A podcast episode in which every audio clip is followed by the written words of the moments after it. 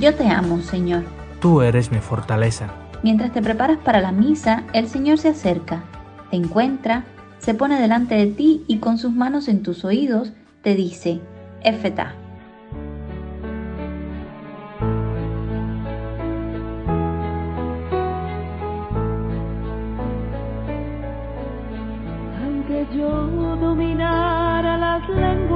Lenguas arcanas, el lenguaje del cielo supiera expresar,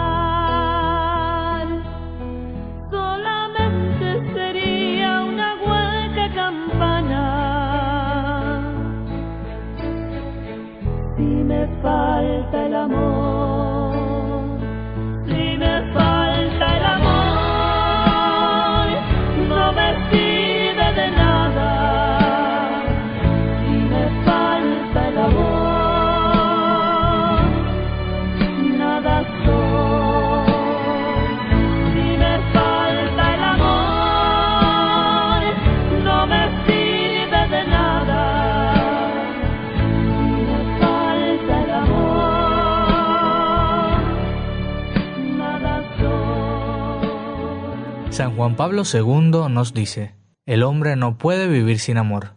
Él permanece para sí mismo un ser incomprensible. Su vida está privada de sentido si no se le revela el amor, si no se encuentra con el amor, si no lo experimenta y lo hace propio, si no participa en él vivamente. No podemos vivir sin amor. Si nos falta, surgen angustias, miedos, soledad, así como la dificultad para entendernos unos a otros en todos los niveles de nuestras vidas. El amor nos impulsa a caminar, hace fecunda nuestra vida. Jesús nos ha revelado que Dios es amor y su amor nos llama constantemente. Solo cuando nos encontramos personalmente con Él, cuando experimentamos cuánto nos ama y lo hacemos propio, es que damos sentido a nuestra existencia. En un momento de silencio repasa tu semana. ¿Sientes que el amor te impulsa a actuar? ¿Vives en el amor? ¿Te es difícil amar a alguien en particular? Agradece al Padre en la Eucaristía de hoy por haberte creado para amar y ser amado.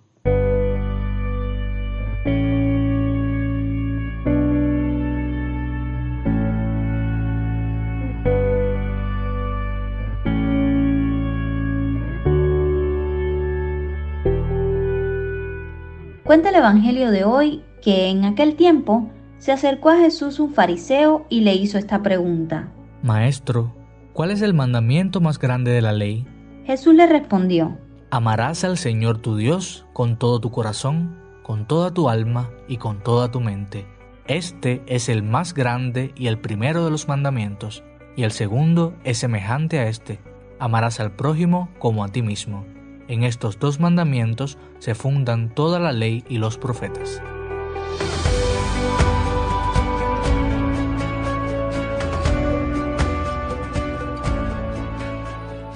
Jesús nos deja muy claro que su ley es el amor. No hay nada más importante para Jesús que el amor. Ese es el mandamiento más grande de la ley. Esa es también la virtud más importante según San Pablo en su carta a los Corintios.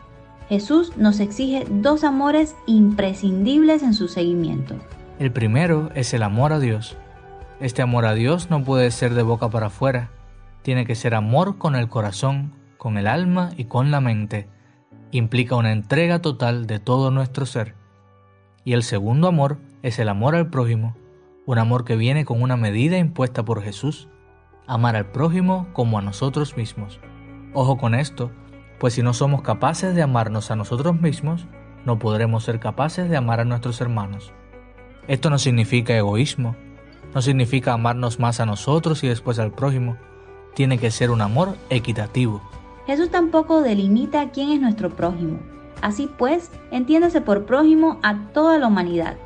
No solo podemos amar a los que nos aman, debemos amar a los que nos odian, a los que nos caen mal, a todos por igual. Si queremos seguir a Jesús, ya sabemos lo que implica.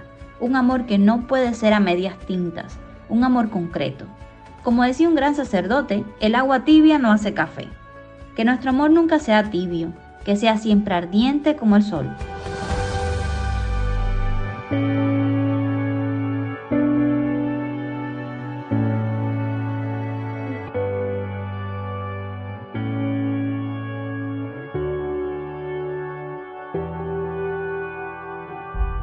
Pidamos al Señor que nos conceda la gracia de amarle y de seguir asumiendo el reto del amor. Que seamos capaces de amar sin medidas, sin fronteras y sin medias tintas. Con amor, presenta ahora tus intenciones personales y familiares para esta Eucaristía.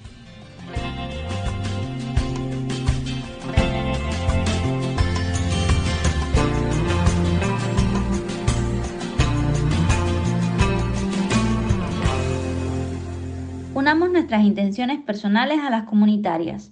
Oremos por el Papa Francisco, para que siempre guíe a la Iglesia por los caminos que conducen a la santidad, y por la Iglesia, para que a pesar de nuestros pecados, siempre optemos por el arrepentimiento y la reconciliación. Tengamos presente la intención de oración del Papa de este mes, para que en virtud del bautismo los fieles laicos, en especial las mujeres, participen más en las instancias de responsabilidad de la Iglesia. El próximo 28 de octubre celebramos la fiesta de los apóstoles San Judas Tadeo y San Simón.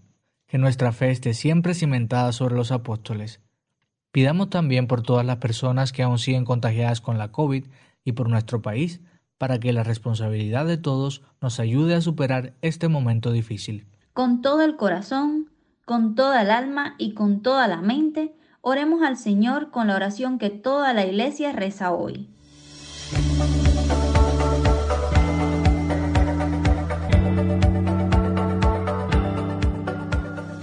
Dios Todopoderoso y Eterno, aumenta nuestra fe, esperanza y caridad, y, para conseguir tus promesas, concédenos amar tus preceptos. Por nuestro Señor Jesucristo, tu Hijo, que vive y reina contigo en la unidad del Espíritu Santo y es Dios, por los siglos de los siglos. Amén.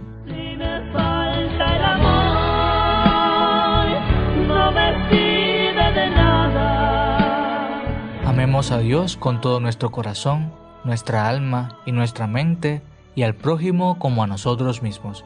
Démosle sentido a nuestra vida. Vivamos en el amor. Y recuerda el Papa Francisco, que dice que un corazón sin brújula es un peligro público y que la brújula del cristiano es Cristo crucificado. Que en Él y su palabra siempre encuentres tu senda. Dios te bendiga.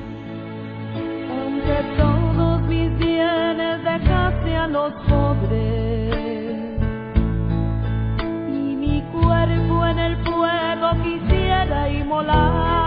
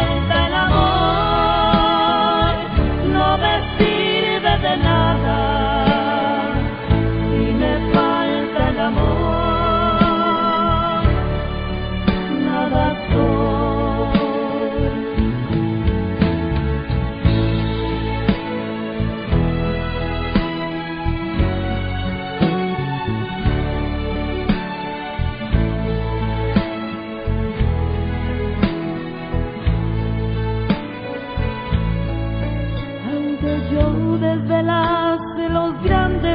falta el amor.